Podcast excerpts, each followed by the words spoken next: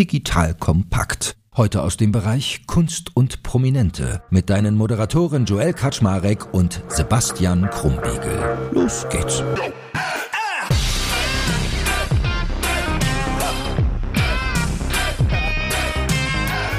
Kunst trifft digital. Der Podcast. Wie immer mit unserem audiophilen Popprinzen, dem lieben Sebastian Krumbiegel. Und wie immer mit unserem, wie sagt man, videophilen Podcast-Papst Joel Kaczmarek. Stimmt, sagt er zu mir, wo ich seit zehn Jahren kein Video mehr mache.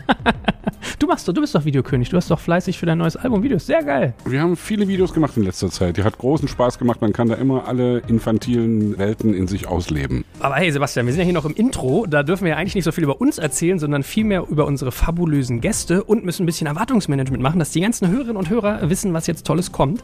Und zwar, wenn man audiophil ist, was wir eingangs gesagt haben, bei Podcast-Hörern ist man das, glaube ich, dann kommt man heute richtig auf seine Kosten. Wir haben nämlich zwei ganz phänomenale Synchronschauspieler da. Das sind die Menschen, die dafür sorgen, dass unsere Filme so toll klingen, wie sie klingen. Und von einem von ihnen habe ich schon gelernt, 50% der Wirkung eines Films kommt eigentlich über die Akustik und da hat er vollkommen recht. Und heute haben wir eine weibliche Vertreterin da und einen männlichen und beide, ich warne euch vor, liebe Hörerinnen und Hörer, ihr werdet fortan, wenn ihr Filme guckt, Werbung seht oder oder, immer sofort wissen, ach Mensch, das war doch der von Digital Kompakt, den ich da im Podcast gehört habe, weil ihre Stimmen A sehr prägnant sind und B sehr verbreitet. So, und ich begrüße ganz herzlich zu meiner Rechten die liebe Martina Träger.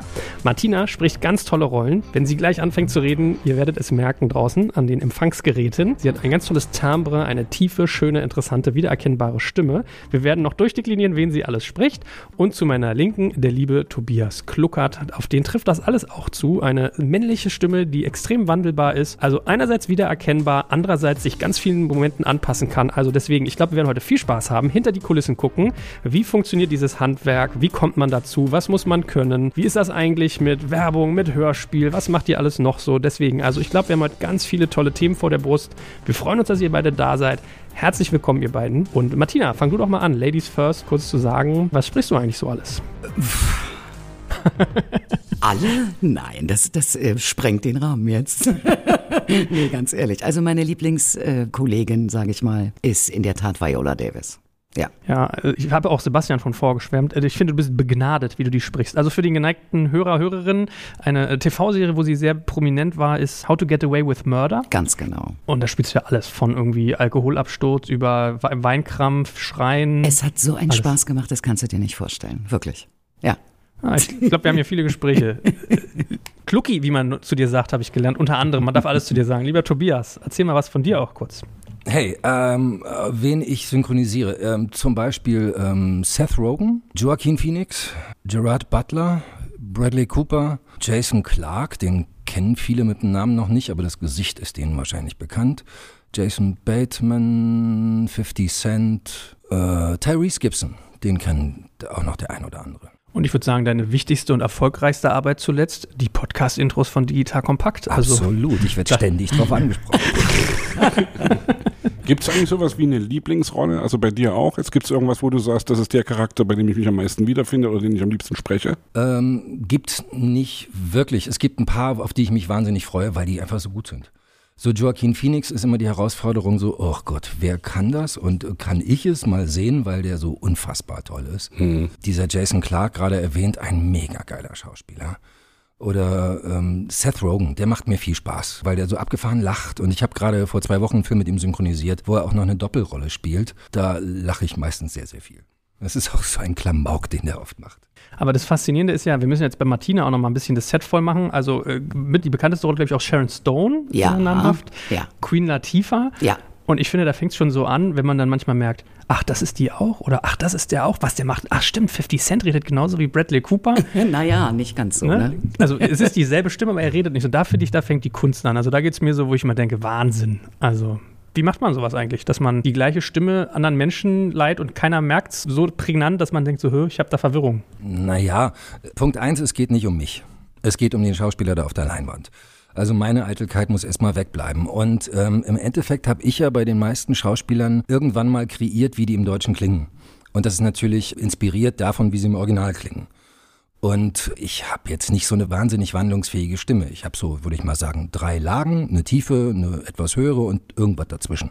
Und den Rest muss ich mir erspielen. Dann geht es darum, wie spricht der, es hängt immer vom Charakter ab und ich, Ich versuche so sagen. unterschiedlich zu machen, dass man ihn möglichst immer wieder erkennt. Ich finde wichtig, wenn ein Trailer im Radio läuft und ich erkenne, welcher Schauspieler das auf der Leinwand nachher sein wird, dann habe ich alles richtig gemacht. Stimmt. Aber ist es nicht so, also was ich mir vorstelle, natürlich der Schauspieler, also der Mensch als solcher, den du erstmal widerspiegeln musst, für, für den du selbst deine Rolle finden musst, aber dann auch noch extra dazu die jeweilige Rolle. Also der jeweilige Schauspieler spricht ja, auch nicht immer in jeder Rolle genauso, sondern er schlüpft ja in eine Rolle rein und das ist ja dann noch das, was du extra noch machen musst. Absolut. Ich habe zum Beispiel äh, irgendwann mal angefangen, Bradley Cooper zu synchronisieren und habe etabliert, wie ich den spreche und dann wurde das halt jahrelang, versuche ich das dann immer wieder so zu machen. Das heißt, Schauspieler kommt, erstmal fange ich damit an, wie ich ihn grundsätzlich angelegt habe. Wenn der aber dann zum Beispiel A Star is Born spielt, einen schweren Alkoholiker und er ist im Original so tief und er klingt so kaputt, dann kann ich ihm das, was ich ihm ursprünglich mal gegeben habe, für diesen Film halt mal Klar. nicht geben, sondern muss irgendwie dieses Dreckige und Tiefe in mir suchen. Wie machst du das denn, Martina? Du hast ja auch so eine unfassbar prägnante Stimme. Das ist genauso, wie Tobias sagt. Also das, was mir angeboten wird von den Kolleginnen auf der Leinwand, versuche ich dann umzusetzen. Also Carrie Ann Moss zum Beispiel. Mein Hero übrigens. Das war, also ich, als ich das gelesen habe, dass du sie sprichst, da habe ich gedacht, yeah, da haben wir sofort einen, gemeinsamen Nenner, weil ich die Matrix-Trilogie natürlich extrem liebe. Also da, ich liebe den ersten Teil, die Teil 2 und Teil 3 komme ich nicht so ganz mit klar, aber egal. Äh, Das war auch so, dass wir nicht das komplette Bildmaterial hatten, als wir es synchronisiert haben. Wir hatten immer nur so kleine Ausschnitte. Und dann nimmt man, also mir nimmt man damit die Freude am Spiel, weil ich Okay. nicht sehe, was sie macht. Klar. Weißt du?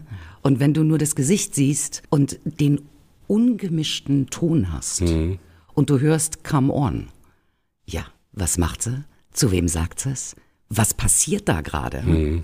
Pff, Ist schwierig. Wie muss man sich das eigentlich vorstellen? Wie sieht so ein Synchronstudio aus? Also das erste, was ich gelernt habe, ist, ihr steht nicht mehr alle parallel da. Wenn ihr beide jetzt Bradley Cooper und Sharon Stone euch treffen lasst in einem Film, dann kommst du an Tag 1 und du an Tag 2. Ja. Aber wie, wie läuft das so ab? Also was, wie muss ich mir das vorstellen, mal so vom Prozess her? Naja, du stehst dann halt vor dem Mikro und die Regie hat dann in erster Linie die Aufgabe, dass da draußen Dialog wird. Weißt du? Also ich meine, im besten Fall hast du natürlich auch den deutschen Text von deinem Partner und dann liest du dir den durch und ich meine, wir haben uns ja gegenseitig alle im Ohr. Mehr oder weniger. Ja, wir sind ja Profis. Also es Ja. geht darum, auch einen Dialog zu spielen, auch wenn wir den Gegenüber gar nicht hören.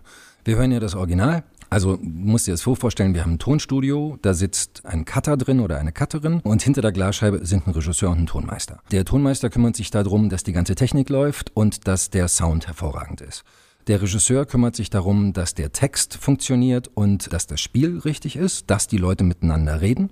Und äh, im Studio Cutter oder Cutterin kümmert sich darum, dass es lippensynchron ist. Und dann gucken wir uns eine Sequenz kurz an. Der, der Film ist unterteilt in kurze Sinnabschnitte, kurze Takes. Die sind so im Schnitt maximal zwölf Sekunden lang, wenn alles gut läuft. Und wir gucken uns den an im Original. Was macht die Schauspielerin? Was macht der Schauspieler da? Mit wem spricht er? Wie ist die Blickrichtung? Wie ist die Ansprechrichtung? Wie ist die Funktion gerade innerhalb des Dialogs? Und dann lese ich mir den Vortake durch, den Take danach. Worauf reagiere ich? Stell mir das im Endeffekt vor, wie meine Kollegin, welche auch immer es ist in dem Moment, das macht. Und dann springe ich rein, bis der Regisseur sagt, alles klar, das war's, super. Und du musst aber trotzdem auch den Charakter, also das, ich hat mich eben gewundert, dass du sagst, du hast bei Matrix zum Beispiel nicht die Filmsequenzen gesehen, ja. Also du, du Das war so top secret, dass niemand den Film vorher gesehen Das hat. ist ja aber- furchtbare aber Angst, dass das- was kopiert wird. ich stelle mir das dann, also ich kann es jetzt nur von meiner Seite aus sehen, wie wir es in der Musik machen. Ich weiß immer, dass es am lebendigsten ist, wenn verschiedene Leute ums Mikro rumstehen, dass dann wirklich auch eine lebendige Sache entsteht. Na Ja, klar. absolut. Na klar. Aber wenn du alleine, also wenn du das komplette Bildmaterial hast und die Sequenz gesehen hast, also die Szene, dann ist es mittlerweile wirklich so, dass du auch wenn du alleine im Synchronstudio stehst, das so lebendig, also das kriegst du hin. Da brauchst du nicht dringend deinen Gesprächspartner. Und Es ist schöner, wenn man zuhören kann. Aber den Charakter, das- Aber das gibt's nicht mehr. Entschuldige, äh, ist ja so, äh, wir machen es ja nicht, weil es für uns einfacher ist, Nee. sondern wir machen es so, weil meistens kommen die Filme aus den USA und werden dann da zum Teil auch gemischt und dann muss die Aufnahmesession im Deutschen genauso aussehen wie die im Original. Damit die das dann in LA zum Beispiel einfach durch den Mixer durchziehen können, wo das Original durchgezogen wurde und da, dazu muss jeder auf einem eigenen Band sein. okay, Selbst logisch, wenn wir ja. das zu zweit jetzt machen würden, werden wir dann nacheinander aufgenommen, was furchtbar nervt für die Konzentration, Mhm. finde ich.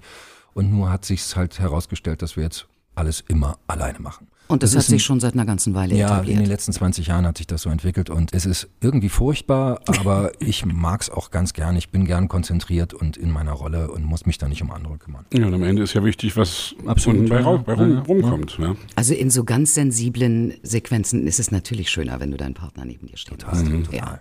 also logisch. ja, Liebesszene alleine stelle ich mir schwer vor. Ja,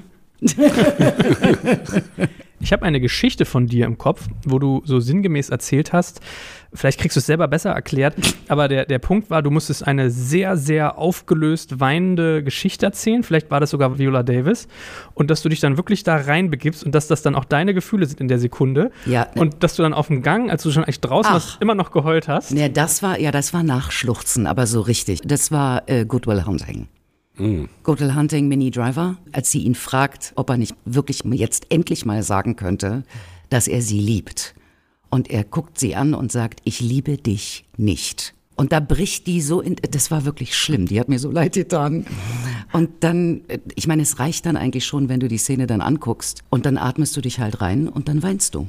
Und dann muss ich auch richtig weinen, weil es sich sonst gemacht anhört, weißt du? Dann habe ich eben, dann war ich aufgenommen, dann ging der Kollege rein und dann wurde Matt Damon aufgenommen und dann stand ich wirklich bei der Hermes auf dem Gang und hatte so Nachschluchzer.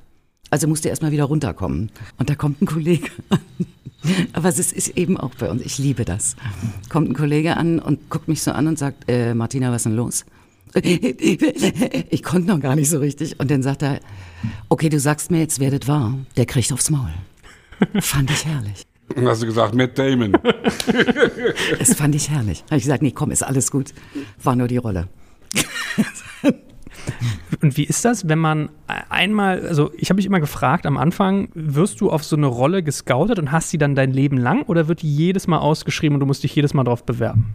Das kommt drauf an, wer jetzt das Rad neu erfinden will. Äh, Es gibt auch auf Feststimmen, auf sogenannte Feststimmen, äh, manchmal Probesprechen, klar. Aber normalerweise. Also ist ja so, meistens kriegst du ja so einen Schauspieler oder so eine Schauspielerin ähm, zufällig. Also die Schauspielerin oder der Schauspieler sind noch völlig unbekannt und spielen in ihrem ersten Film und dann geht's drum, okay, wer äh, sieht so aus oder wer klingt wie der. Also Ja. die Aufnahmeleiter und Regisseure, oft geht's auch nach dem Aussehen oder manchmal nach dem Sound. Kann aber sein, dass das dann gar keiner bemerkt hat nach dem ersten Film. Und beim zweiten Mal ist es dann wieder jemand anders. Und dann kommt, macht er irgendwann einen wichtigen Film und dann geht's drum, okay, jetzt ist es total wichtig. Und dann werden die Leute, die ihn schon mal gesprochen haben und irgendwie ganz gut drauf klangen, eingeladen und dann wird halt gecastet. Ich weiß nicht, es gibt Leute, die sprechen seit 20 Jahren, da ist es keine Frage, dass ich die widersprechen werde. Aber gerade Joaquin Phoenix zum Beispiel, ich muss bei jedem zweiten Film Probe sprechen. Weil er wieder irgendwas so krasses macht, dass die Leute sich nicht vorstellen können, dass es irgendjemand im Deutschen kann.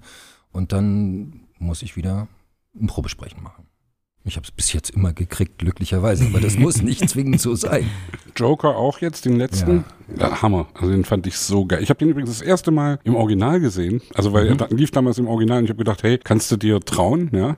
Und habe ich gemacht und, und das fand, fand das schon so geil und haben dann aber im Deutschen nochmal gesehen. Und oft ist man ja enttäuscht. Absolut, Ja, absolut. dass man dann irgendwie denkt, hä?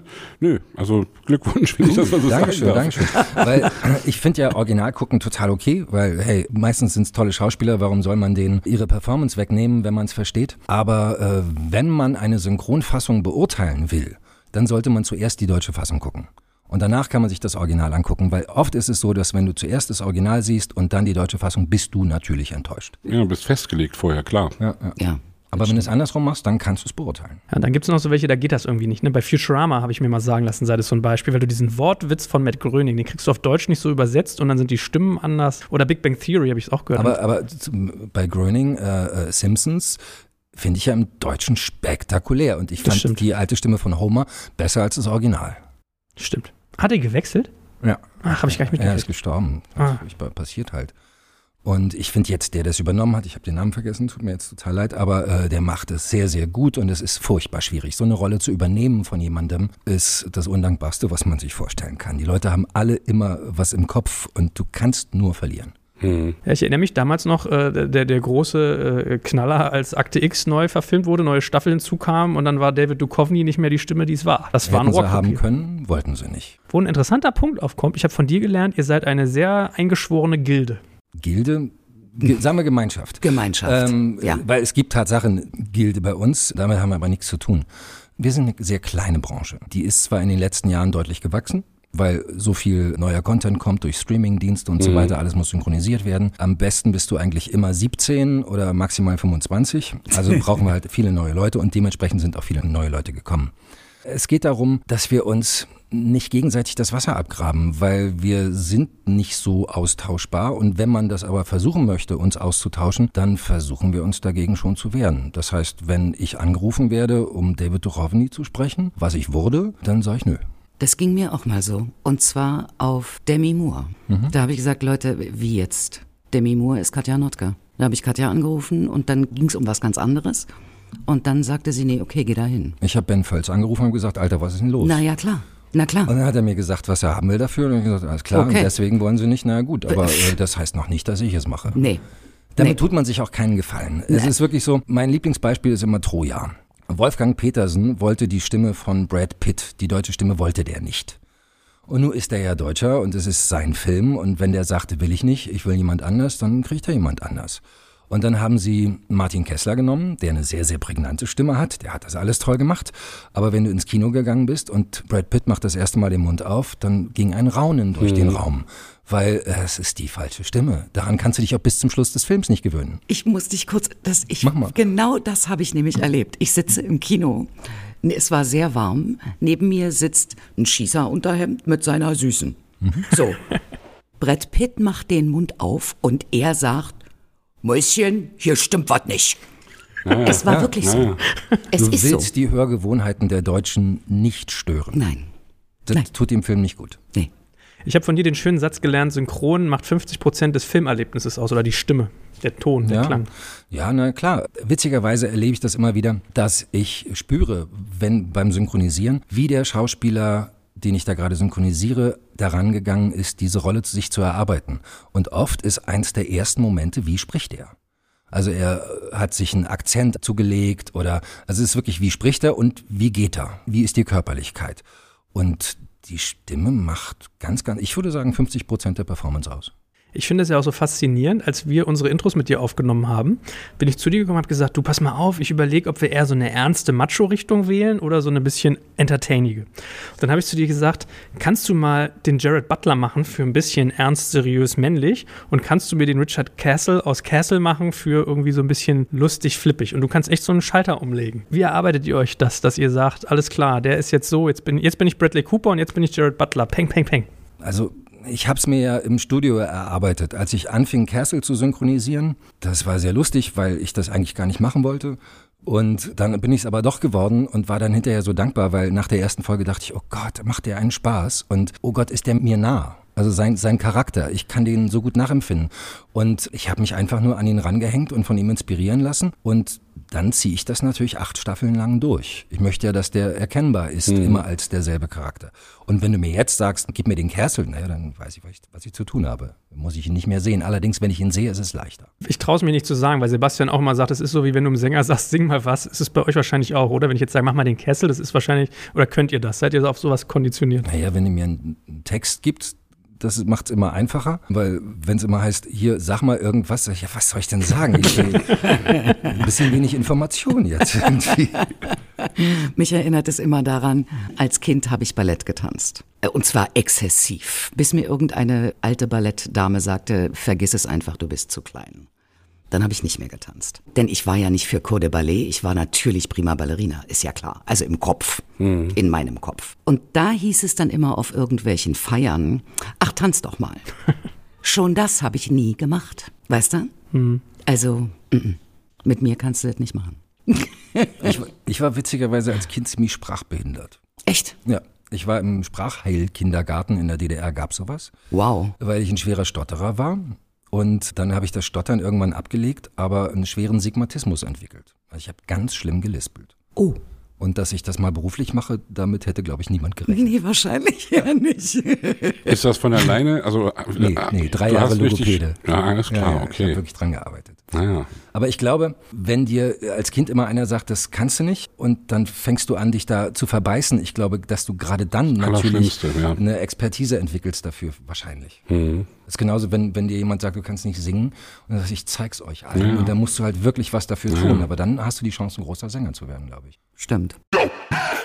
Ihr Lieben, hier ist Joel von Digital Kompakt und ich möchte dir nur ganz kurz etwas über einen sehr coolen Partner von uns erzählen. Ein Partner, der dafür gesorgt hat, dass unser Büro nicht nur eine Tonhalle des Geistes ist, sondern wir dort auch unsere Körper fit halten können. Und zwar ist dieser Partner Sport Tietje.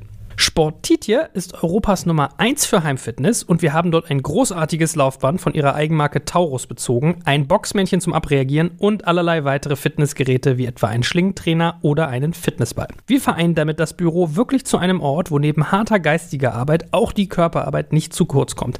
Aber long story short, ich will dich hier nicht lange vollquatschen, weil gute Produkte werben, glaube ich, für sich selbst. Und darum will ich dich stattdessen anregen, dass wenn du über Heimfitness nachdenkst, egal ob es ein Rudergerät, ein Laufband oder etwas etwas Kleineres werden soll, du an Sport Tietje denkst und dich dort mal umschaust. Das sind echte Profis mit viel Praxiserfahrung und wenn du jetzt direkt mal schauen möchtest, dann schau dir Sport Tietje einfach mal an. Ich habe dir nämlich unter digitalkompakt.de slash Heimfitness eine Weiterleitung eingerichtet. Und natürlich finde ich das auch in den Shownotes und alle Sponsoren findest du immer auch auf unserer Sponsorenseite unter digitalkompakt.de slash Sponsoren lass uns doch auch mal so ein Stück weit äh, mit eintauchen in eure Geschichte, wie ihr dazu gekommen seid. Also bei dir weiß ich, dir ist das ein bisschen in der Familie angelegt. Dein Vater, und ich finde, das muss man einmal gesagt haben, dein Vater ist die Stimme von Benjamin Blümchen zum Beispiel, was, glaube ich, vielen Menschen sofort das Herz aufmacht. Und also auch, ich glaube, es sind auch ziemlich viele Eltern tierisch genervt. also ich glaube, dein Vater hat eine ganze Reihe bekannter Stimmen, oder? Du kannst, Morgan Freeman war mit dabei. Morgan Freeman, James Brolin, äh, Danny Glover, Chuck Norris. Ich meine, hallo, Chuck Norris. Alle Chuck Norris-Witze, Respekt, das war ja schon. Ja, ja aber da merkt man mal äh, die Familie. Und Mr. Krabs. Das bedeutet vielen, vielen Leuten ganz, ganz viel. Ja, krass. Aber ich meine, was in der Familie Kluckert alles angelegt ist, schon an Rollen sozusagen. War das bei dir so? Ich habe auch noch zwei, zwei Brüder, die machen das auch. Gott, was sprechen die alles? Ähm, kann ich dir nicht sagen, weil äh, wenn du so in den 20ern bist, dann sprichst du meistens noch nicht den oder den oder okay. du sprichst den und den, aber die sind halt noch nicht bekannt. Mhm. Also diese Feststimmengeschichte und Wiedererkennungswert, das entwickelt sich eigentlich so ab 30, es sei denn, du warst bei Harry Potter dabei. und war das dann familiär bedingt, dass du zum Synchron gegangen bist? Nee, nicht so direkt. Ich wollte Schauspieler werden. Das war familiär bedingt.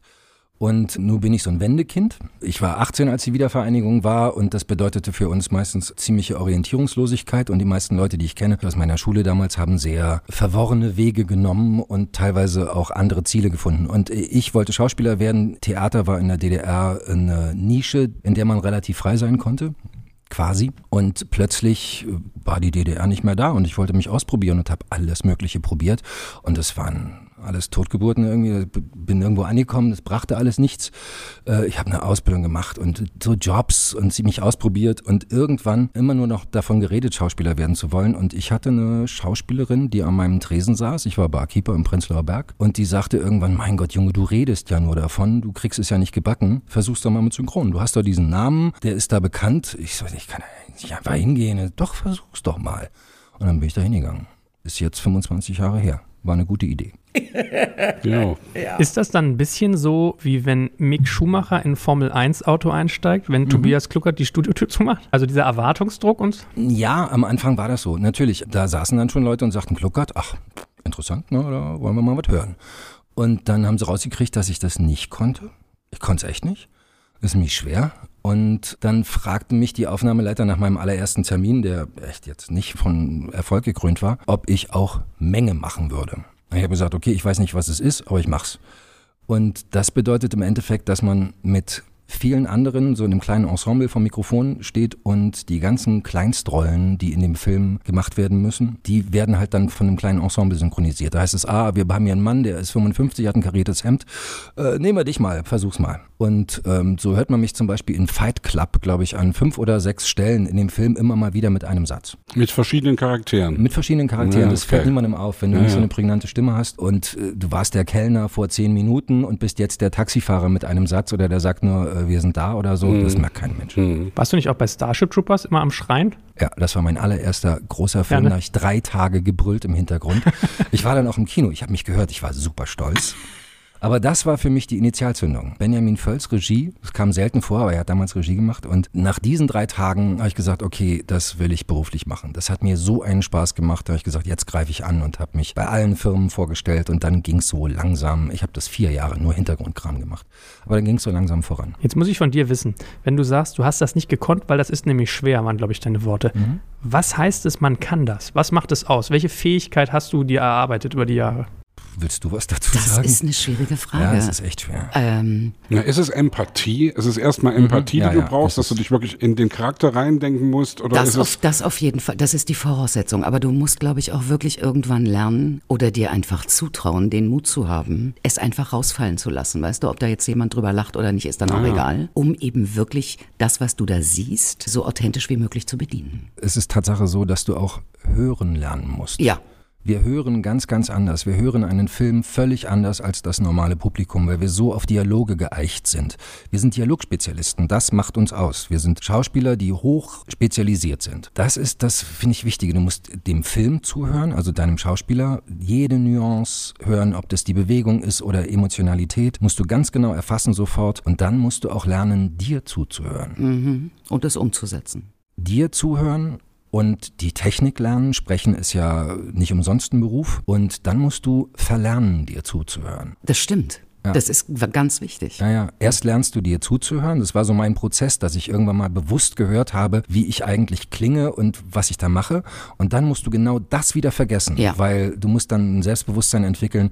Klingt schon okay, wenn ich das mache. Es geht aber nie darum, schön zu klingen. Das meine ich mit rausfallen lassen. Genau, ja. genau. Du musst, du musst Schwäche zulassen Alles. und du musst auch zulassen, dass du scheiße klingst.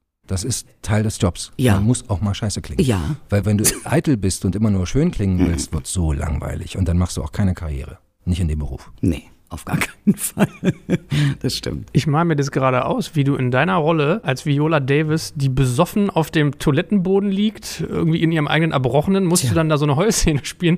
Da muss man echt Seelenstrip ein bisschen machen, ne? Also nee, das, so. Ja klar, natürlich, das ist ja der Beruf. Hm. Also ja, muss man zulassen. Ja, ja, auf jeden Fall. Schwäche zulassen, alles. Also von wegen auch, dass sich das dann scheiße anhört. Na klar. Wie hast du das gelernt? Ich mach's einfach. Ich hab's, äh, ich, ja, sagen beste mal so. Antwort, finde ich echt. Also ich hab's, ich hab's nicht gelernt, ich hab's irgendwann zugelassen. Ah. Weißt du, mir selbst gestattet. Ich hab's irgendwann zugelassen, dass es einfach so ist, wie es ist weil ich so bin, wie ich bin. Jürgen Vogel hat mal einen schönen Satz gesagt, der sagte, Erfolg macht gut.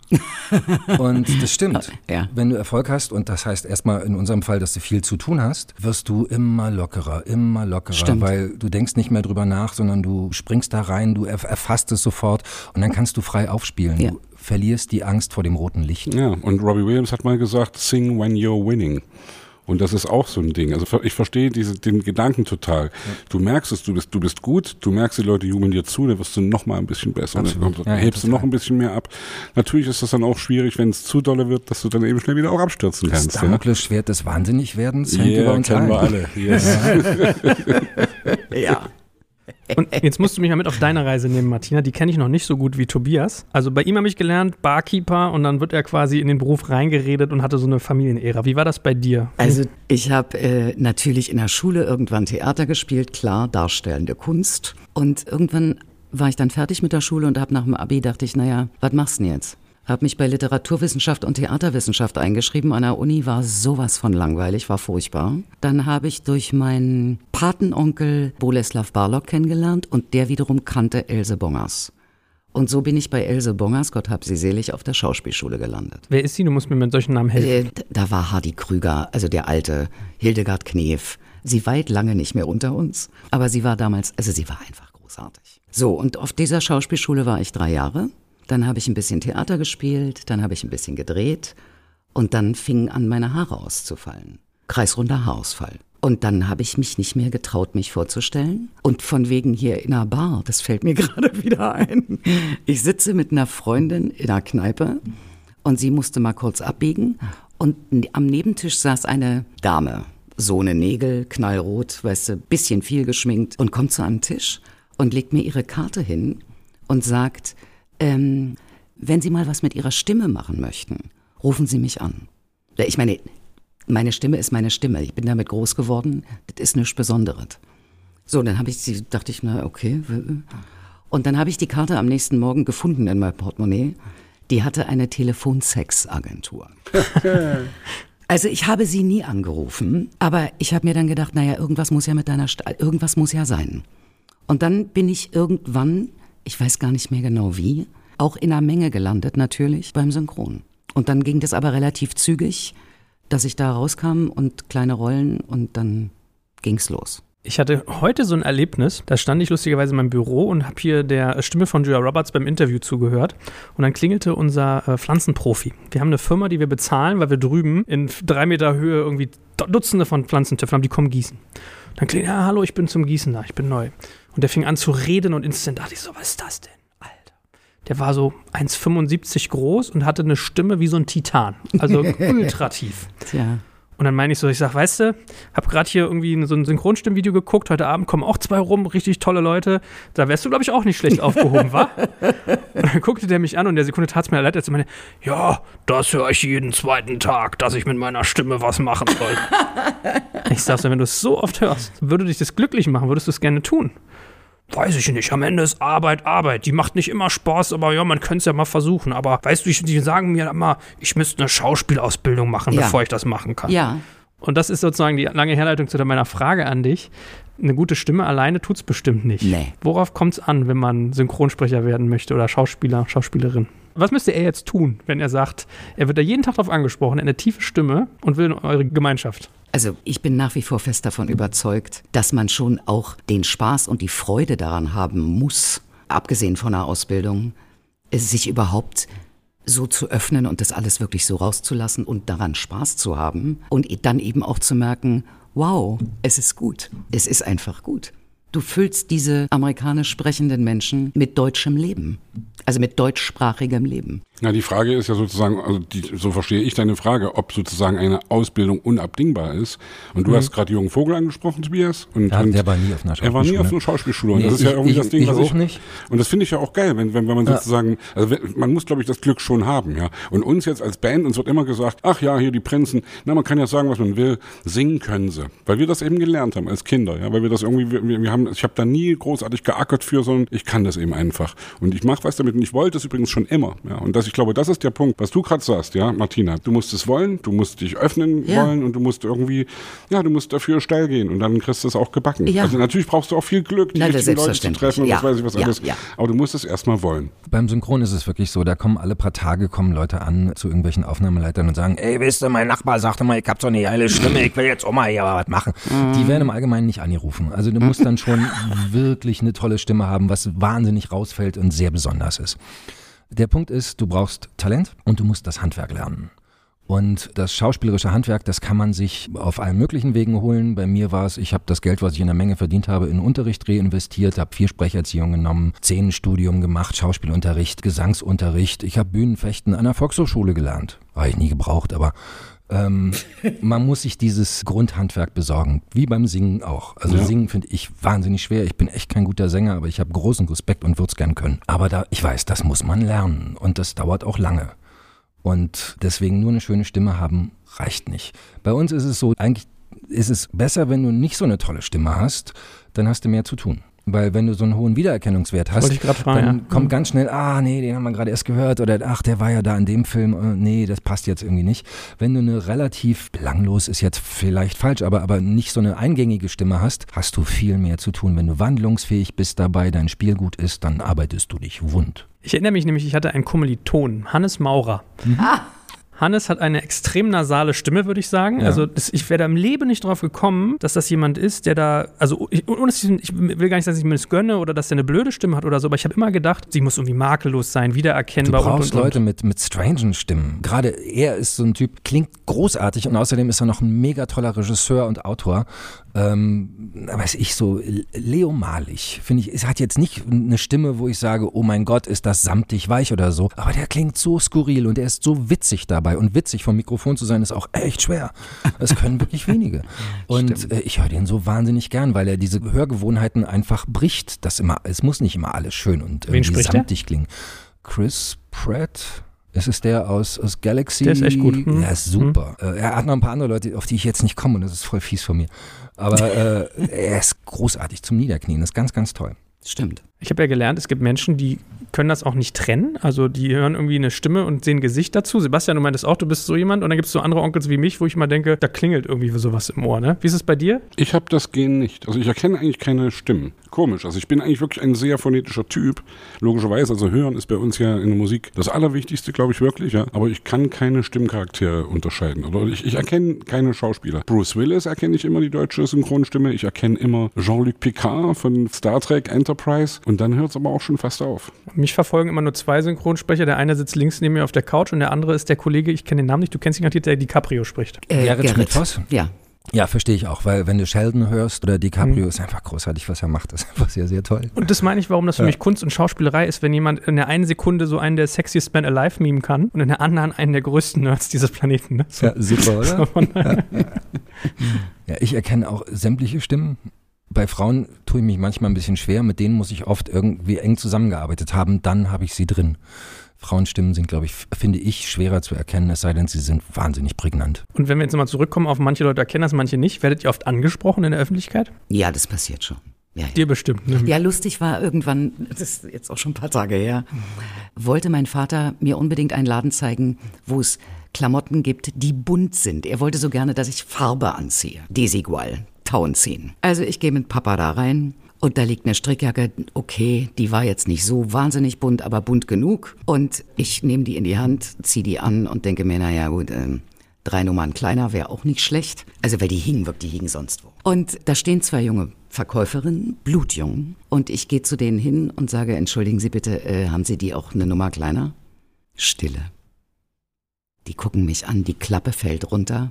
Ich sag, ähm, Entschuldigung, ähm, diese Strickjacke, eine Nummer kleiner? Oh, Sie sind doch! Naja, Merkel mittendrin, natürlich die Mama, logisch, das ist genau die Generation. Ich sag, ja, aber ja, aber bitte die Strickjacke eine Nummer kleiner. Also die haben sich nicht mehr eingekriegt. Mein Vater ist geplatzt vor Stolz, fand ich so süß. Das ist aber auch eine der großartigsten Rollen, finde ich. Nicht nur wegen dem tollen Nachnamen, wie die immer so durch den Raum gebrüllt hat. Ich glaube, da kann ich dich wahrscheinlich nachts unter. Hä? Es war, also es war extrem anstrengend. Also ich habe zwischendurch manchmal überlegt, ihr eine E-Mail zu schreiben, dass sie nicht so wahnsinnig viel brüllt. es war wirklich anstrengend. Aber okay. Kannst ja mal erzählen, wie du zu der Rolle gekommen bist. Ich glaube, die Geschichte ist auch ganz anschaulich. Hast du nicht so eine erste Probeszene gekriegt? Ja, oh Gott. Ja, hatte ich.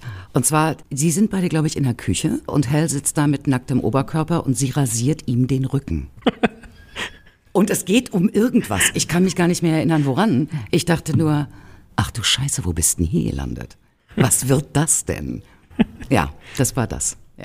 Habt ihr mal Rollen abgelehnt aus irgendwelchen Gründen? Also irgendwie Rollen, die also lukrative Angebote und aus irgendwelchen Gründen gesagt, nee, mache ich nicht? Also, wenn jetzt irgendwie eine Vergewaltigung oder so oder irgendwas richtig Brutales. Also gut, Frau Davis wird wa- sowas wahrscheinlich nicht spielen, aber sowas würde ich, glaube ich, ablehnen. Ist immer die Frage. Ähm, ich habe früher mir gesagt, so Ego-Shooter im äh, Computerspielbereich will ich irgendwie nicht machen. Mittlerweile sage ich mir, mein Gott, das spielen sie alle. Ja. Das ist auch ganz normal. Ich habe meine Ressentiments da irgendwie zurückgefahren, weil ist auch mein Job. Du machst viele Computerspiele auch, ja? Nö, Oder hast so du viel, Sachen so viel, ich Ich habe ein paar Sachen gemacht. Assassin's Creed habe ich einen Teil die Hauptrolle gesprochen und bin der Master Chief Commander Halo ist das. Und Der äh, warst du wirklich? Redet- ja. Also redet seit, seit, seit Halo 4. Also ab und zu passiert mir das schon, aber ich mache es nicht so wahnsinnig häufig. Es gibt bei mir einen Schauspieler, da, den will ich nicht mehr sprechen. Ich bin die Stimme von dem, ich kann den nicht leiden. Ich finde, er ist der schlechteste Schauspieler der Welt. Alles, was ich da spiele, ist zu viel, weil aus dem Gesicht kommt einfach nichts. Im Original ist es alles behauptet. Ich finde den einfach gruselig schlecht, da sage ich nö. Ich, ich mach's nicht mehr. Und das kannst du dir auch leisten, sozusagen. Also, also die Frage ist, ihr, du hast oder ihr habt genug Angebote, ihr seid gut im Business und ihr macht irgendwie euer Ding. Also ihr, ihr könnt wählerisch sein. Naja, im Allgemeinen macht man schon das, was einem angeboten wird. Wir haben unsere Feststimmen, Ja. glücklicherweise. Die zu haben, ist in unserem Alter wirklich eine tolle Sache, weil Absolut. du wirst nicht mehr so einfach mal auf äh, irgendwelche kleinen Episoden besetzt, weil dein Wiedererkennungswert so hoch ist. Also kannst du froh sein, wenn du ein paar feste Schauspieler hast, die möglichst viel drehen. Fleißig sind.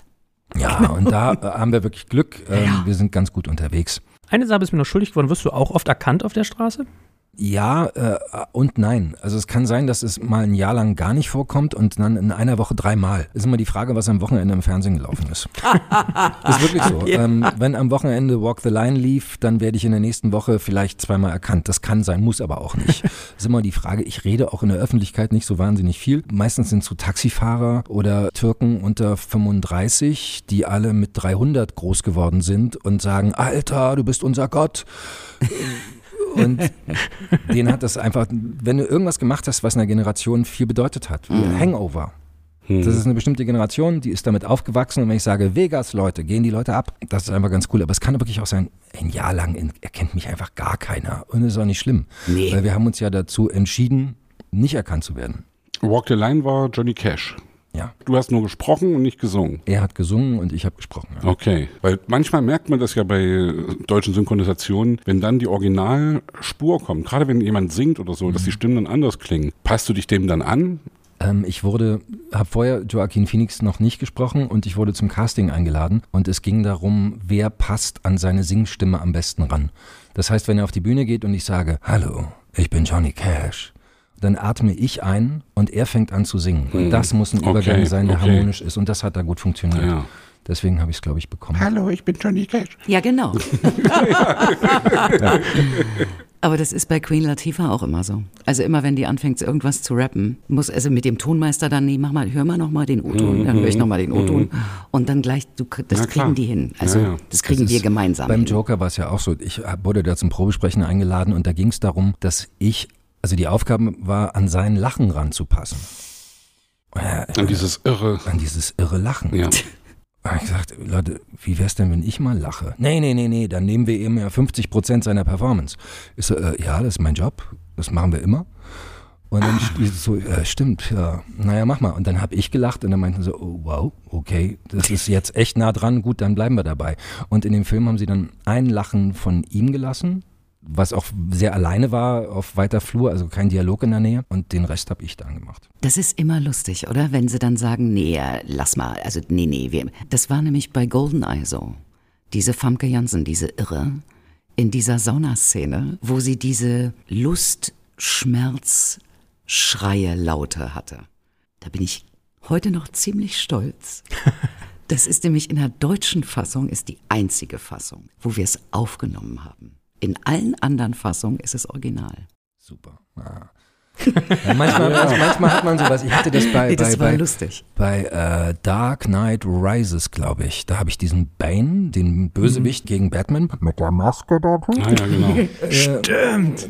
gesprochen. Krass. Und da wurde ich bei den Aufnahmen gefilmt. Und diese Aufnahmen und die Art, wie ich das auf Deutsch gemacht habe und die Mikrofonierung, das waren vier Mikros, die sie mir da sonst wohin gebaut haben, das wurde dann den Leuten in Spanien, in Italien, in Frankreich gezeigt und die mussten das ganz genauso machen. Also wenn du dir die Fassung anguckst von denen, die klingen wirklich genauso, aber wie ich, witzigerweise. Cool. Ja. Ja, aber das meine ich, das, das, muss man echt können. Der redet ja wirklich so komisch, so nach reingezogen, wie du es machst. Total faszinierend. Ja, also das war, war eigentlich eine schwierige Geschichte. Der kämpft in dem Film gegen diese Maske. Die nimmt ihm natürlich wahnsinnig viel. Er hat auch nicht viel Ausdrucksmöglichkeit. Und also hat er das über diese besondere Art des Sprechens gemacht. Dann kam der Film in den Staaten raus und er bekam ziemlich viel Gegenwind, weil man von ihm nur 80 Prozent verstand. Und das Problem war, im Deutschen haben wir es ohne Maske aufgenommen und ich habe immer gesagt, okay, ich muss seine Original-Files hören, weil wenn ich das aus dem Film höre mit dem Effekt da drauf, kann ich ja gar nicht wirklich abnehmen, was er da macht. Habe ich nie zu hören bekommen, also habe ich es aus mir heraus gemacht und dann habe ich gegen eine sehr starke Maske angespielt, und dann haben sie aber in der Mischung entschieden, den Maskeneffekt im Deutschen weniger stark zu machen als im Original, weil man ihn da so schlecht verstand. Und jetzt bin ich eigentlich vom Acting her drüber, weil mein Maskeneffekt geringer war. Ah, okay. Wenn du den Maskeneffekt verstärkst, dann hörst du eigentlich, was ich da spielen wollte. Aber ja, so schlimm war es jetzt auch wieder nicht und die Leute haben sich, glaube ich, dran gewöhnt. Wie krass ist man eigentlich als deutscher Synchronschauspieler dann immer von der US-Geschichte abhängig? Also ich habe bei der Julia Roberts Geschichte gelesen, die wurde gecastet für Julia Roberts äh, mit ähm, Richard, hm? Richard Gere. Ja, Pretty Woman, genau, danke. Und die war wohl relativ unbekannt, kam auch irgendwie gerade erst zum Thema und dann wurde sie mutigerweise besetzt. Und dann ist das Ding in den USA voll durch die Decke gegangen und dann ging dem Regisseur wohl der Arsch auf Grundeis. So, und dann gab es richtig Druck, hat die irgendwie beschrieben in dem Gespräch, so nach dem Motto, der hat die richtig fertig gemacht. Also wahrscheinlich einfach Angst gehabt und sie sehr unter Druck gesetzt. Habt ihr das öfter, dass in den USA was passiert mit so einem Film oder mit so einem Schauspieler, was sich auf eure Arbeit dann auswirkt, dass ihr dann, während ihr dabei seid oder auch schon vorher, euch dem anpassen müsst? Kann schon passieren. Es muss gar nicht die USA sein. Wenn ich mich erinnere, wie wir Hangover synchronisiert haben. In einem kleinen Atelier, wir standen zu dritt vor Mikrofon damals noch und haben das Ding in der Nachtschicht durchgeschossen. Wir hatten wahnsinnig viel Spaß, war ein urkomischer Film, die Synchro ist super geworden. Dann kommt der zweite Teil und der erste war ein mega Erfolg. Dann sitzen da plötzlich jetzt tagsüber alle einzeln und dann sitzen da zwei Supervisor von dem Verleih hinten und über jeden Take wird ganz lange gesprochen und die Spielfreude und die Spontanität geht dadurch verloren. Ich finde die Synchro von der ersten, die sind dann trotzdem gut geworden, keine Frage. Aber ich höre, dass wir mehr Spaß hatten beim ersten.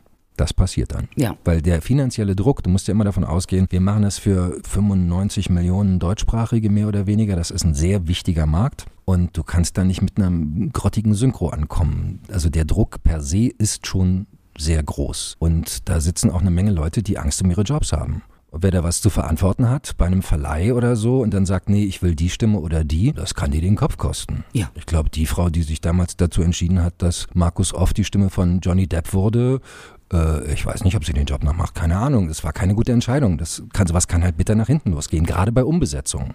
Als sie äh, sich überlegt haben, dass wie hieß der Film, habe ich gerade nicht auf dem Schirm, aber ähm, dass äh, Arnold Schwarzenegger vor ein paar Jahren nicht von Thomas Danneberg gesprochen wird, weil er in dem Film ja schon Sylvester Stallone spricht. Escape Plan. Escape Plan, Genau. ja, das macht die nicht normal. Die hat so viel Gegenwind bekommen dafür und Shitstorm, weil äh, du kannst die Hörgewohnheiten der Deutschen nach 30 Jahren oder 40 oder so, das kannst du nicht brechen und plötzlich den mit einem Wiener Akzent sprechen lassen. Stimmt. Nee, das, Und wie muss ich mir das vorstellen? Wir hatten ja vorhin auch das Beispiel Mulder, Akte X, umbesetzt. Schlimm, ne? Da geht es wahrscheinlich immer um Cash in der Regel. Ja. Sind Synchronsprecherinnen, Schauspielerinnen so teuer? Ich kann, also ich wäre ja so, nee. Nee, das- sie sind so schlecht bezahlt.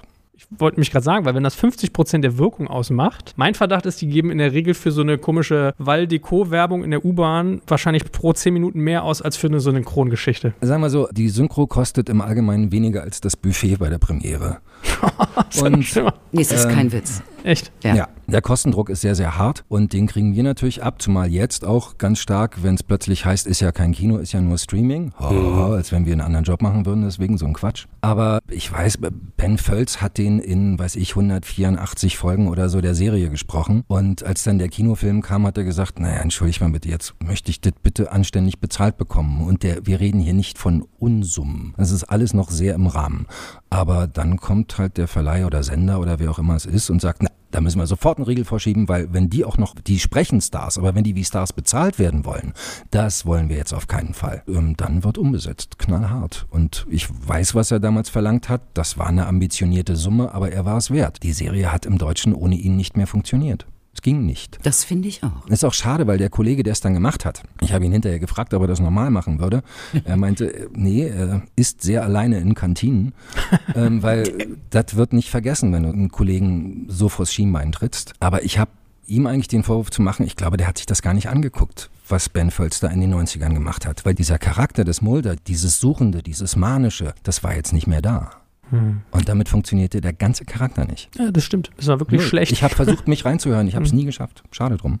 Was Weil heißt- der ja. weiß ja, was er tut. Ist ja kein schlechter Kollege deswegen. Aber entweder war es ihm egal oder die Regie hat gesagt, nee, mach mal so, wie du willst. Und naja, dann bist du ja auch weisungsgebunden und ziehst es durch. Hinten raus klang's nicht so gut. Ja, ich habe es auch als schlecht empfunden, weil es einfach, du hast ja genau recht, man will die Hörerwartung nicht enttäuschen. Ja, der kann so gut sein, wie er will. Mhm. Das Ding ist bei dem ersten Kinofilm, da hat es auch ein Kollege dann irgendwann gemacht, aber der hat es halt so gut gemacht, dass ein uneingeweihte Ohr es gar nicht gemerkt hat. Mhm. Und das war dann die cleverere Wahl. Martina, ich Ja. habe äh, eigentlich, könnt, also ich weiß nicht, ob du es machst, musst du mal sagen. Ich habe von Tobias gelernt, 80 Prozent der Stimmen, die man heutzutage in der Werbung hört, seien weiblich. Also totaler Trend.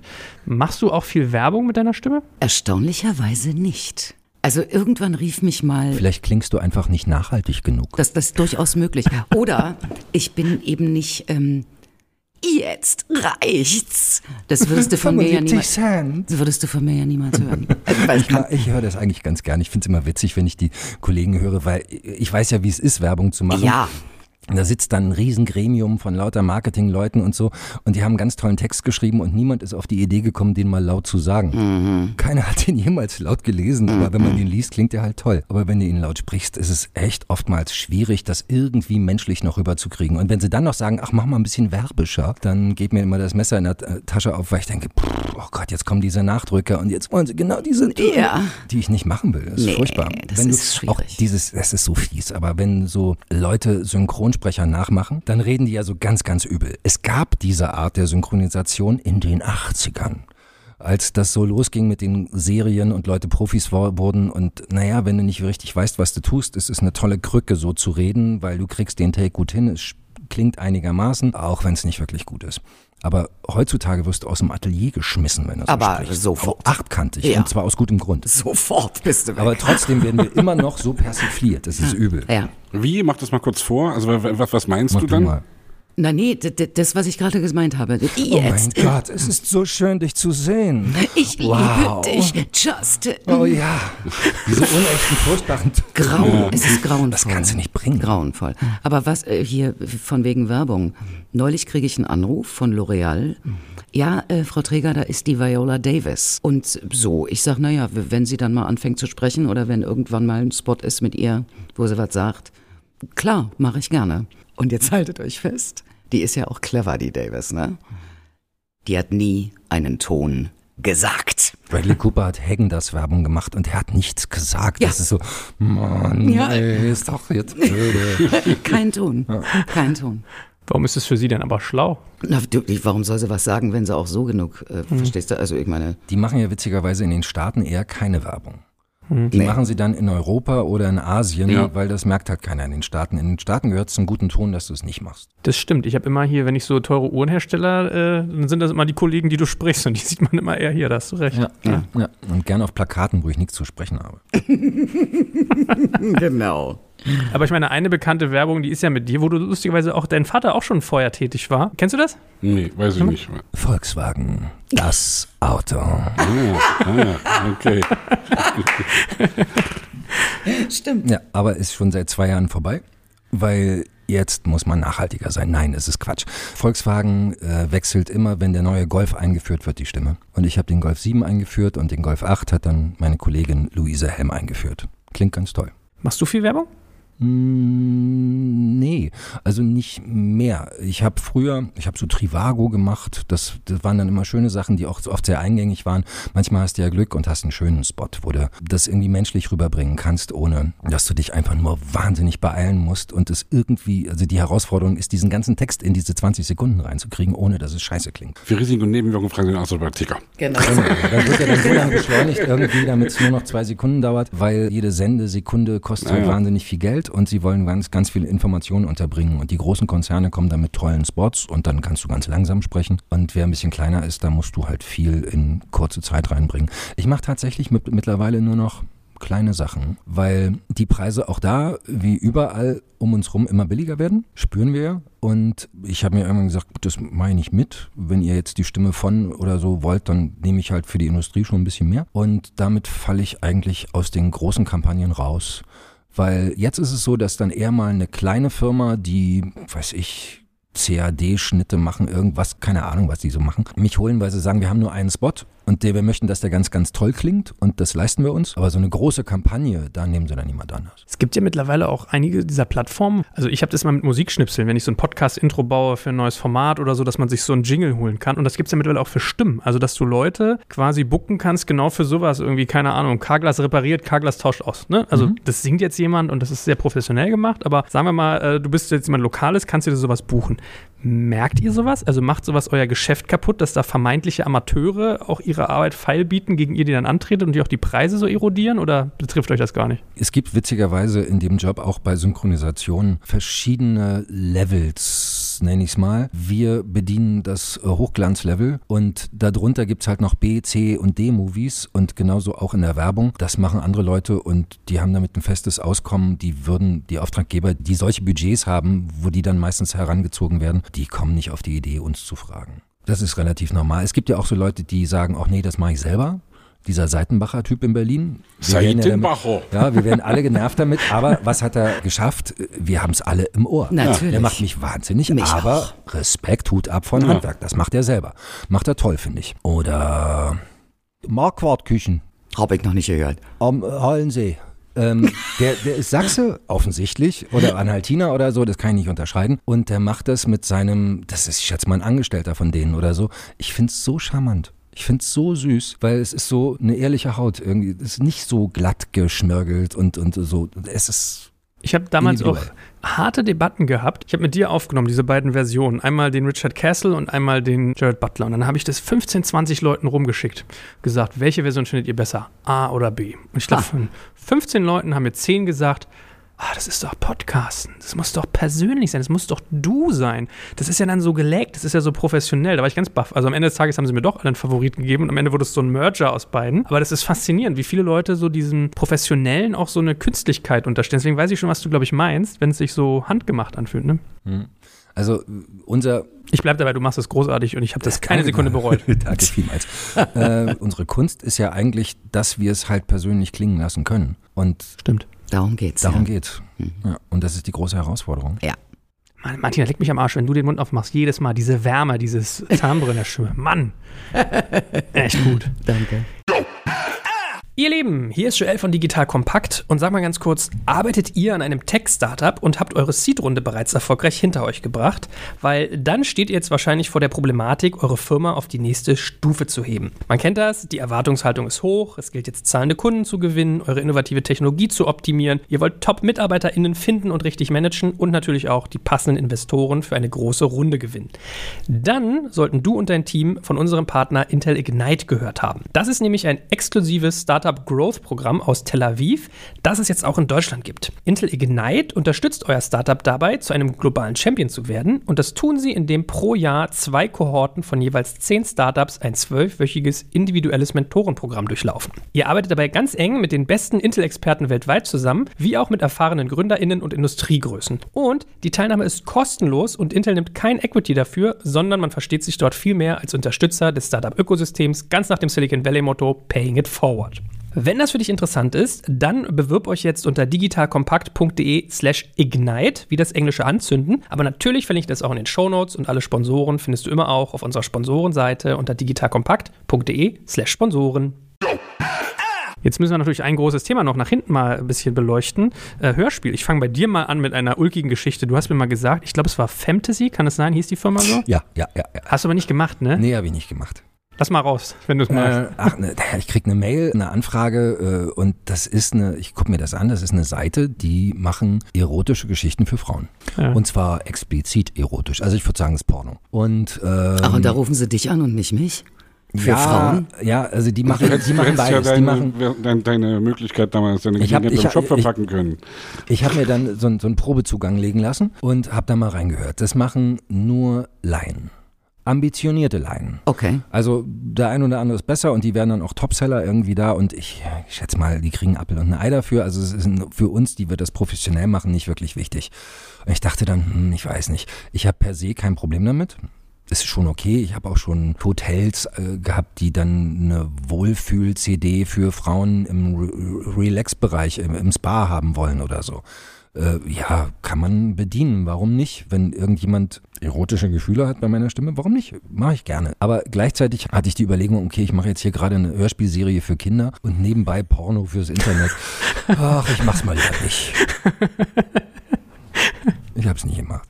Wir beide haben uns ja kennengelernt über Oliver Rohrbeck, dem an dieser Stelle hier herzlich gedankt sei. Und äh, den hat mir der liebe Sven vorgestellt. Gibt es dich in irgendeiner der gefühlt, ich glaube, 211 Folgen drei Fragezeichen zu hören? Hast du da mal mitgewirkt? Auf der Webseite steht, ich hätte es gemacht, ich hab's aber nie gemacht. Aber war- ich Ja. Welche? einmal. Das ist jetzt eine gute Frage. Ich glaube, eine nach irgendeiner Jubiläumsausgabe. Ich hieß Hilde. Hilde. Okay, da werde ich. Das so, war- so sehe ich dich. Hilde. Oder? Ja. Ja, Hilde. glaube ich. Ich war mal, ich war mal in der Waldbühne dabei als die, also im, als Zuschauer. Und irgendwie kam auf die Webseite, dass ich da auf der Bühne gestanden hätte, habe ich aber wirklich nicht. Ich habe auch witzigerweise, es ist jetzt, glaube ich, Blasphemie, wenn man das sagt, aber ich habe kein Empfinden für die Fragezeichen, weil ich das als Kind nicht gehört habe. Und wenn du als Erwachsener da einsteigst und das das erste Mal hörst, denkst du, hm, warum hören die das jetzt immer noch heute und geben es ihren Kindern und schlafen jeden Tag dazu ein? Du musst es halt als Kind gehört haben, um diese Faszination zu haben. Ich, ich meine, was die da machen, die machen das seit was, 40 Jahren? Vor bis zu 20.000 Leuten live? Das ist doch Wahnsinn. phänomenal. Alter, das ist so krass. Ich, ich war bei 17.000 Leuten oder so dabei. Das war dann damals so ein Rekord, den haben sie locker wieder eingestellt mittlerweile. Und alle sprechen alles mit. Respekt, Respekt, geiler Scheiß. Das musst du erst mal bringen. Ja. Meine Frau war auch dabei bei hier der schwarze Taipan und die meinte, es sei phänomenal gewesen. Du guckst auf diese Bühne und obwohl du die Menschen da vorlesen siehst, in deinem Kopf macht sich das Bild auf. Wie dann rechts macht einer Geräusche, in der Mitte stehen die, links die Musikeinlagen. Also finde ich großes Kino, dass man das hinkriegt. Und ich gebe dir recht, ich habe das mit TKKG. Ich komme an TKKG, habe ich noch nie.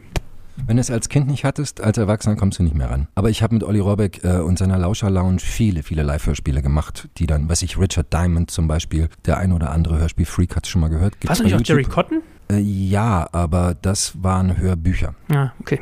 Jerry Cotton Reloaded habe ich 60 Folgen gelesen, ja. Aber das Faszinierende ist ich weiß ja nicht, wie es euch so geht, man packt so eine krasse Emotionalität rein. Ne? Also mein einer Mitarbeiter Jan, den ich bei fast noch nichts excited gesehen habe, war so, Jerry Cotton, das ist Jerry Cotton.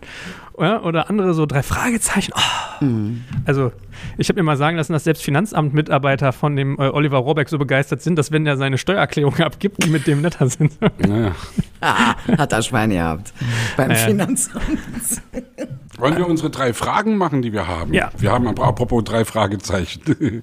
Der liebe Sebastian und ich, wir gewinnen uns nämlich immer an, dass wir so eine Reihe an Schnellfragen haben, die wir unseren Gästinnen und Gästen stellen, die in der Regel echt nochmal interessantes Zeugs hervortun. Und Sebastian, seine Lieblingsfrage, damit fängst du an und ich erweitere sie. Martina, fangen wir mal an. Okay. Ja? Und zwar, ich bin ja Musiker und mich interessiert immer extrem, was hast du in deiner Kindheit, als du 14, 13, 14, 15 warst, für Musik gehört? Warst du von irgendwas mal richtig Fan? Und, um zu heute zu kommen, was hörst du heute für Musik? Und das Add-on, da müssen wir uns natürlich auch fragen, was hast du geguckt als Kind?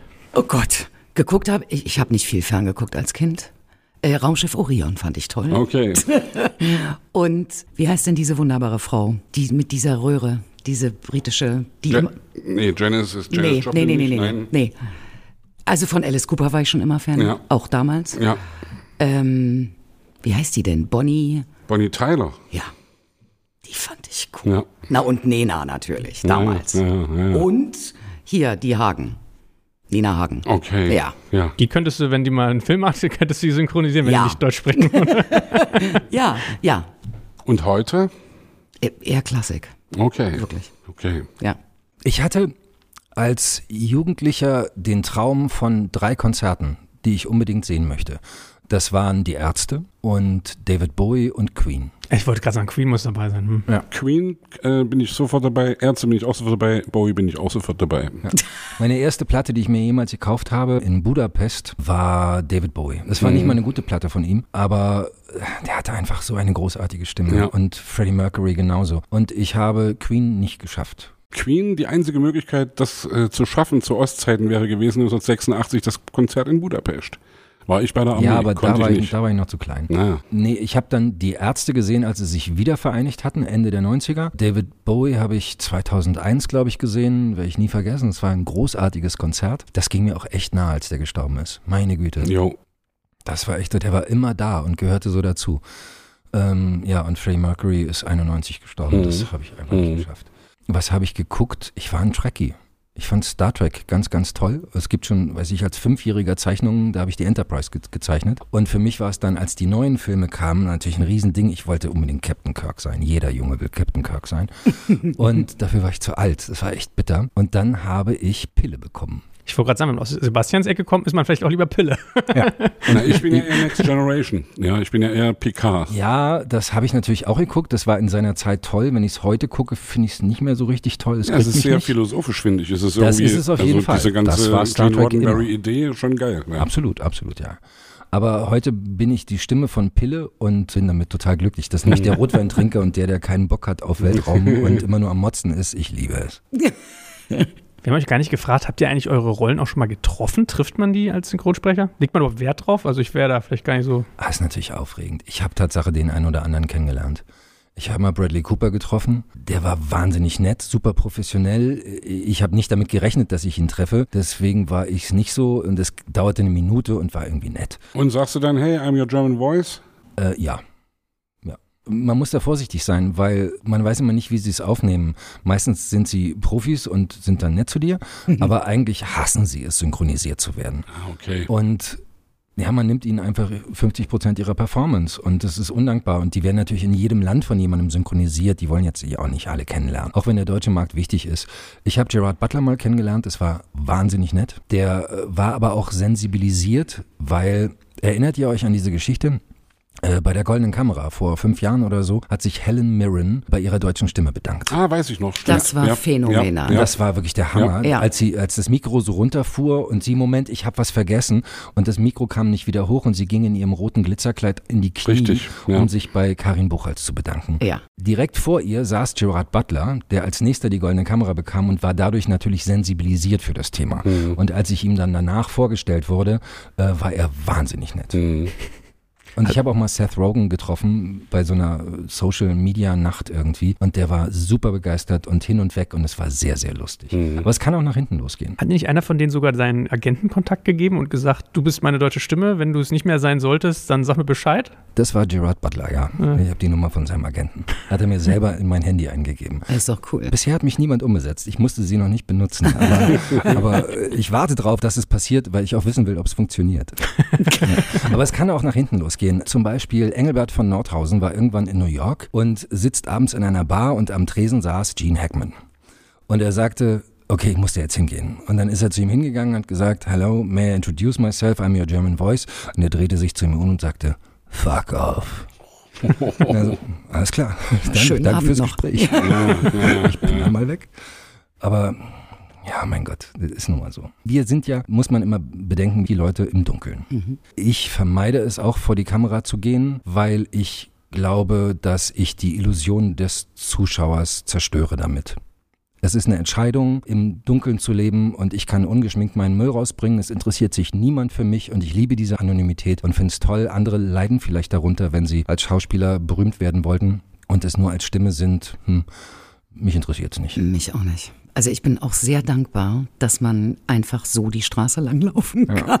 Ja, aber Nee, ich dachte immer, weißt du, behalte den Ruhm, gib mir das Geld. Aber auch das klappt natürlich nicht, weil äh, wenn du berühmt bist, kriegst du mehr Geld. Aber ach mein Gott, es ist wie es ist, dann halt nicht. Und ich meine, die sollen sich mal nicht so anstellen. Ich muss gerade dran denken, bei äh, Tarzan ist das so und bei Bärenbrüder, da singt Phil Collins auch die deutsche Musik. Und das klingt einfach wirklich räudig. Also ich habe dann gedacht, oh Gott, oh Gott, hoffentlich klinge ich nicht auch so, wenn ich Englisch singe für einen Amerikaner oder Engländer. Wahrscheinlich schon. Aber also meine Frau kann das nicht hören. Die sagt, mach ein anderes Kinderlied an oder mach's auf Englisch an. Da ist es ja super. Aber warum man denn, denn ich weiß nicht, ist der Brite oder Amerikaner? Brite. Brite. Ja. Warum lässt man den Briten Deutsch? Und die singen dann immer nicht ich, sondern ich, ich, Ich, möchte. ich, ich persönlich finde, der sollte gar nicht singen, der sollte Drummer sein. Aber ich kann ihn Ah, der nicht haben.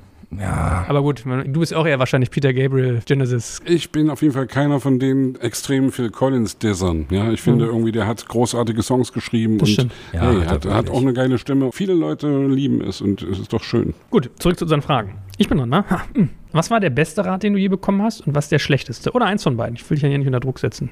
Also der beste Rat, den ich mal bekommen, also ganz am Anfang bekommen habe, da war ich bei Days of Our Lives auf eine Rolle besetzt, also so eine Daily, äh, wirklich schlecht. Wirklich schlecht. Und meine hatte auch immer den Mund so ganz weit, das war so eine Blonde mit so einem richtigen Ami-Mund. Und die sagte immer, I love you, Justin. Und da musste man dann eben, ich liebe dich, Justin. War schwierig, weil sie den Mund immer offen hatte. Und ich fing an, mich über sie lustig zu machen, um es zu ertragen. Und irgendwann wechselte mal die Regie. Ein großer alter Kollege hatte dann mal aus Versehen kurz die Regie übernommen und hat mich dann in irgendeiner Pause mal beiseite genommen und hat gesagt, Frau Träger, äh, wenn Sie in diesem Beruf was werden möchten, also wenn Sie da weitermachen möchten, nehmen Sie auch die schlechteste Kollegin, die Sie sprechen, bitte ernst. Fand ich großartig. Ja, ja. Toll. Ja. Ich glaube, der beste Rat, den ich mal bekommen habe, war, versuch's doch mal mit Synchron. das war von Marie Gruber. Leider lebt sie nicht mehr. Aber wir kannten sie aus Go Trabigo, die Mutter. Okay, ja. Die saß damals an meinem Tresen. Und der schlechteste, ich glaube, der Rat, der sagte, du musst eine Ausbildung machen, das ist ganz wichtig in diesem Land, du brauchst so einen Schein. Das waren zwei so verschenkte Jahre. Das habe ich nicht gebraucht im Nachhinein. Okay, schließen wir da mal dran an. Zu wem schaut ihr auf? Gibt es jemanden, zu dem ihr aufschaut? Und wenn ja, warum? Ich schaue zu ganz vielen Leuten auf. Also die Generation vor uns, mit deren Stimmen wir groß geworden sind, da sind so großartige Leute dabei und viele sind mittlerweile leider gestorben. Weiß ich, Bernd Rumpf fehlt mir wirklich, Mann, ich fand ihn so toll. Mhm. Frank Laubrecht ist eine Wahnsinnsstimme bis heute. Ist einfach großartig. Tommy Danneberg, als ich den kennenlernte, da habe ich in geistiger Umnachtung dem die Hand gegeben und ihm erzählt, dass ich immer, wenn ich was getrunken habe, anfange, den Sterbemonolog aus Blade Runner zu zitieren. Und dann habe ich den zitiert. Ich hatte die ganze Zeit seine Hand in der Hand. Er guckte mich an wie, oh mein Gott, er ist wahnsinnig. und meinte hinterher, ja, ja, da war mal was. ja, ich war halt auch ein Fanboy, was soll ich sagen? Aber von Thomas Danneberg habe ich auch wahnsinnig viel gelernt. Ja, eigentlich am allermeisten. Was sind denn eigentlich so die Tricks? Also was macht ihr? Ich habe das zu Sebastian mal in unserem Vorgespräch gesagt. Beim Singen zum Beispiel gibt es manchmal, wenn man manche hohen Töne nicht kriegt, dann moduliert man die Vokale. Also dann singt man nicht ein A, sondern eher ein Ö. Habt ihr auch solche Sachen, dass ihr zum Beispiel Ts nicht sprecht, habe ich mal aufgeschnappt, oder gibt es da so Tricks? Na, das kommt drauf an. Also das kommt ja auf die Rolle an. Du kannst einer Anwältin nicht das T am Nicht klauen. Das geht nicht. Die sagt nicht nicht. Die hört sich nicht an wie aus der Gosse, die, die hat halt studiert. Aber wenn du einen schwarzen Rapper sprichst, dann schon. Zum Beispiel, ja. Und das ist es eben auch. Das habe ich von Danneberg eben auch gelernt. Hochdeutsch zu sprechen, aber zu verschleifen. Aber nicht in Dialekt zu verfallen. Okay. Was ja. heißt verschleifen, dass man dann so ein bisschen unsauber wird im Reden? Na, dass man na nicht ganz so korrekt ausformuliert. Ganz mhm. genau. Was war der größte Fehler, den ihr je begangen habt? Und noch wichtiger, was habt ihr daraus gelernt? Oh, ich habe da eine Idee. Ich habe Sam Worthington synchronisiert in einem Terminator-Film. Er war der Terminator. Und dann kam der nächste Film mit ihm und ich wurde zum Probesprechen eingeladen. Und naja, du hast dann eine kurze Szene und du weißt aber nicht wirklich, worum es da geht. Meistens ist es auch noch schwarz-weiß und es ist so aus dem Zusammenhang gerissen. Also dachte ich, na gut, du hast ihn im letzten Film, da war er sehr bärig und sehr männlich, da hast du ihn so angelegt, dann mach's halt wieder. So ist die Idee. Da hat mich dann James Cameron persönlich abgelehnt und es wurde der erfolgreichste Film aller Zeiten. Es war Avatar. Oh ja. und da dachte ich, alles klar, da habe ich wohl einen Fehler gemacht. Ist man eigentlich beteiligt am Erfolg eines Filmes als Synchronsprecher? Nö. Überhaupt nicht, ne? Nein. Quatsch. Alle, all deine Rechte werden abgegeben, dafür wirst du bezahlt und die können damit machen, was sie wollen. Hm. Du hast keine Rechte. Du wirst auch leider nicht prozentual dran beteiligt. Hm. Wie ist das bei dir? Gibt es bei dir so einen Fehler, den du in deinem Leben gemacht hast? Muss ja gar nicht mal auf dem Job sein, by the way. Davon hätte ich noch eine Menge, aber die erzähle ich ja nicht. Doch, mach mal, mir fällt gerade nicht so richtig was ein. Nee, das ist, gehört hier nicht her. Es gibt ja auch den schönen Spruch, weil ich habe keine Fehler gemacht, ich habe nur Erfahrungen gesammelt und bin an denen gewachsen. Das würde ich sofort ja? unterschreiben. Ja, ist ja. Der ist gut, ja, den ja. merke ich mir. Die großartigste Antwort, die ich bekommen habe, war von Katja Saalfrank. Da meinte sie: Es gibt keine Fehler. Es gibt nur Umwege und Umwege erhöhen die Ortskenntnis. Auch naja, gut. Da dachte ich, bäm, ja. in deine Fresse. Auch Nicht schlecht. Auch gut. Ja. ja.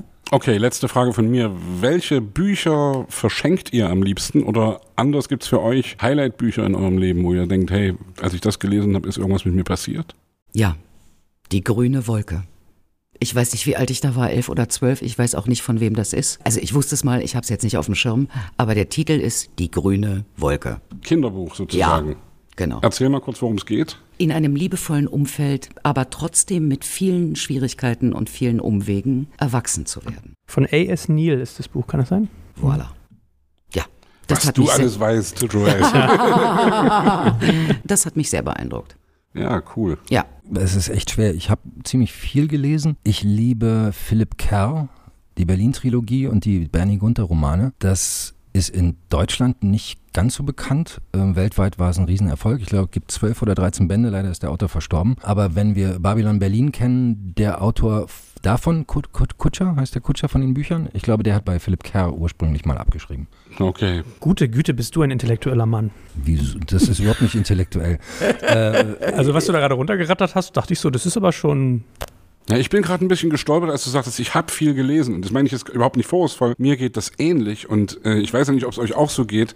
es ist ja sprichwörtlich, dass im digitalen Zeitalter unsere Aufmerksamkeitsspanne leidet und dass ich mich manchmal wirklich dabei ertappe, dass ich irgendwie echt weniger Aufmerksamkeitsspanne habe, dass ich lange Artikel nicht mehr lese oder dass ich mich dazu zwingen muss oder so und dass ich auch mich immer mehr dazu zwingen muss, Bücher zu lesen, das aber dann mache und dann mich immer wieder freue, wenn ich in diese Welt eintauche und meine eigenen Filme in meinem Kopf abgehen.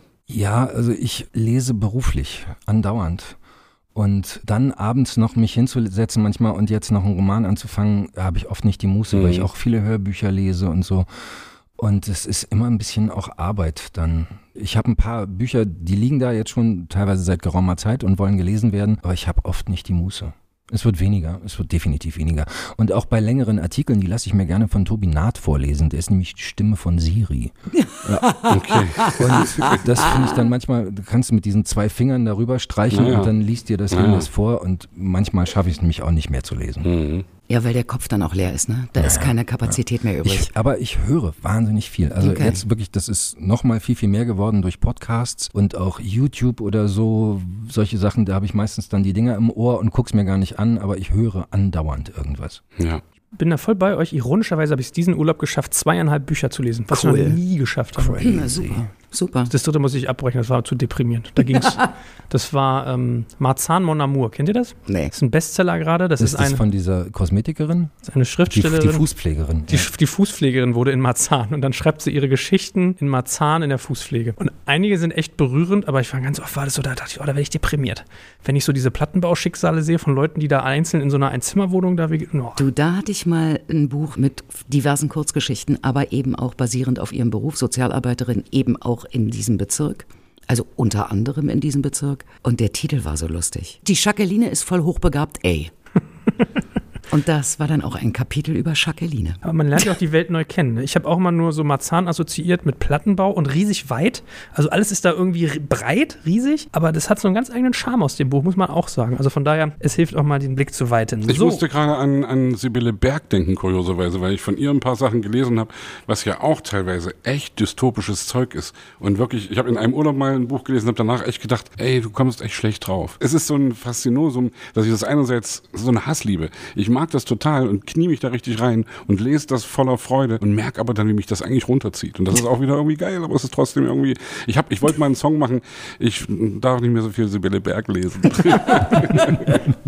Ich habe das einmal mit einem Film gehabt, deswegen weiß ich, was du meinst. Es war so ein Film mit Willem Dafoe. Ich komme nicht mehr auf den Titel. Das ist ein bekannter deutscher Regisseur. Da fällt das kleine Kind von denen aus dem Fenster. Er ist Therapeut und versucht dann seine eigene Frau, der boah, selber noch in Trauer ist, zu therapieren. Oh. Und das war so belastend. Einfach nur durch die Bildsprache, ja. Mhm. Na gut, ich schweife schon wieder ab. Ähm, habt ihr beide so healthy habits, also gesunde Lebensweisen? Weil ihr seid ja Menschen. Ja, ihr raucht. falsche weiß. Runde, falsche Runde. Danke fürs Da, Gespräch, da, beiden. dazu hätte ich eine kurze Geschichte.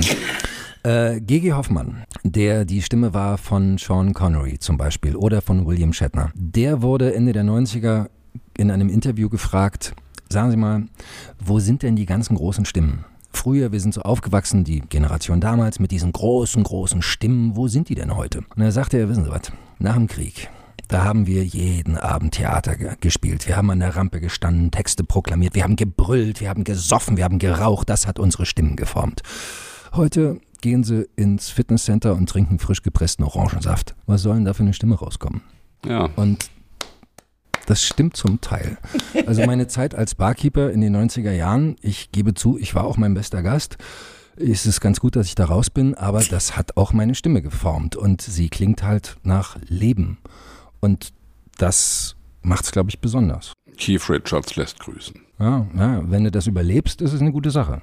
Er überlebt ja alles. Der überlebt alles, ja. So Ich habe jetzt so ein geiles Ding so. gesehen, äh, ein Bild von Keith Richards mit seinen beiden Töchtern. Da stand, das ist Keith Richards mit seinen beiden Töchtern. Er wird einmal alles erben, wenn sie sterben. Das gefällt mir, das ist gut. Aber bei dir ist die Stimme auch tiefer geworden über die Jahre, würde ich sagen. Auf jeden Fall.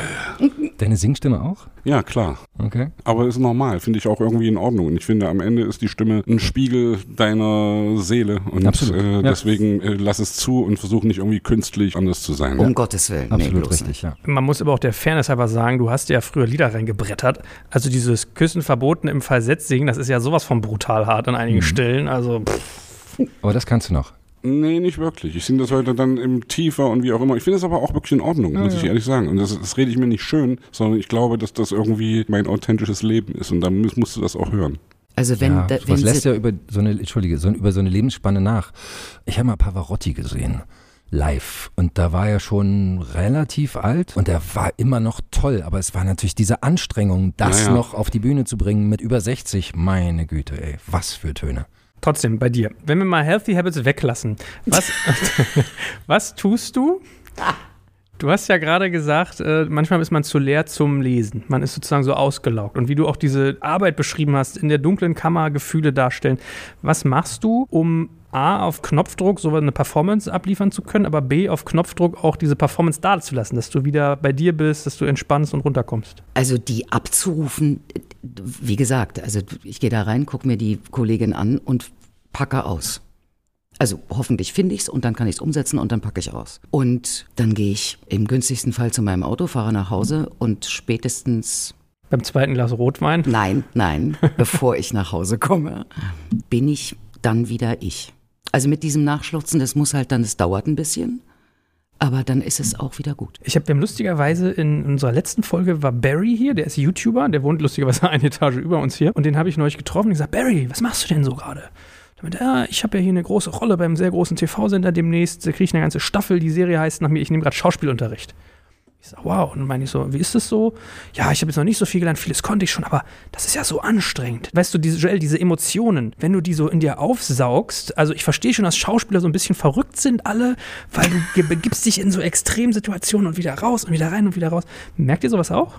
Habt ihr das auch, dass man so ein bisschen im Kopf so weich wird? Das, das ist anstrengend. Also, weiß ich, wenn du den ganzen Tag über einen psychopathischen Massenmörder irgendwie sprichst und dich da reinfühlst, dann muss man das auch erstmal wieder äh, loslassen. Ja. Und viele Leute sagen ja bei uns im Job immer, was, weiß nicht, wieso du jetzt müde bist, du redest doch nur. Ey, Leute, das ist Nee. eine körperliche Anstrengung. Man ist hinterher wie wirklich braindead. Ja. Das ist wirklich, wirklich krass. Also, ich Das vor zwei Wochen, ich Ja. bin nach Hause gegangen, musste erst mal schlafen, weil ich nicht mehr konnte. Na und schon gar nicht mehr reden oder irgendwas Ja, aufnehmen müssen. Gerne, gerne. Einfach, Feierabend. lasst mich bitte alle in Ruhe. Ja. Mailbox geht ran. Ich ja. will nicht mehr. Ja, ja. Ja. Ich habe mal gehört, dass Schachspieler in so einer Schachwoche, ich glaube, sieben Kilo oder sowas abnehmen, wo die nur sitzen. Also Mhm. wahrscheinlich ist das bei euch ähnlich, da verbrennt man, ne? Die haben mal so eine Untersuchung gemacht, EEG oder so. Was passiert, wenn jemand, ein Interpret laut vorliest? Das ist ein Gewitter im Gehirn. Wie dieser optische Reiz der Schrift in Sprache umgewandelt wird, wie rechte und linke Gehirnhälfte dabei miteinander kommunizieren müssen, interagieren müssen, um es dann gespielt wieder von dir zu geben. Es ist gigantisch. Es ist nah am Schachspielen. Ich glaube das auch. Also mir glauben Leute das immer sehr schnell, wenn ich sage, du, das ist brutal anstrengend, wenn du um 10 Podcasts mit einem Banker hast, um 14 Uhr einen zum Thema Cleantech und abends eine coole, so wie hier jetzt Runde. Diese Sprünge zwischen Sachen sind brutal anstrengend und von daher, ich glaube das sofort. Also in diesem Sinne, ich danke euch, dass ihr hier auch nochmal euer Gehirn gewalkt habt mit uns. Ihr habt übrigens einen ganz wunderbaren Spruch hier im Regal. Go deep or go home. Das wäre mein Schlusssatz. Yes. Sehr gut. Tja, was machen wir? Gehen wir deep oder gehen wir nach Hause? Wir, war, wir sind deep gegangen, wir gehen jetzt nach Hause. Genau. Hey Leute, danke Vielen fürs Dank. Zuhören und danke, dass ihr da wart, ihr zwei. Sehr gerne. Danke, dass wir es durften. Ja, Schön genau. Danke fürs Zuhören beim Digital Kompakt Podcast. Du merkst, hier ziehst du massig Wissen für dich und dein Unternehmen heraus. Wenn du mit uns noch erfolgreicher werden möchtest, abonniere uns auf den gängigen Podcast-Plattformen. Und hey, je größer wir werden, desto mehr Menschen können wir helfen. Also erzähl doch auch deinen Kolleginnen und Kollegen von uns. Bis zum nächsten Mal.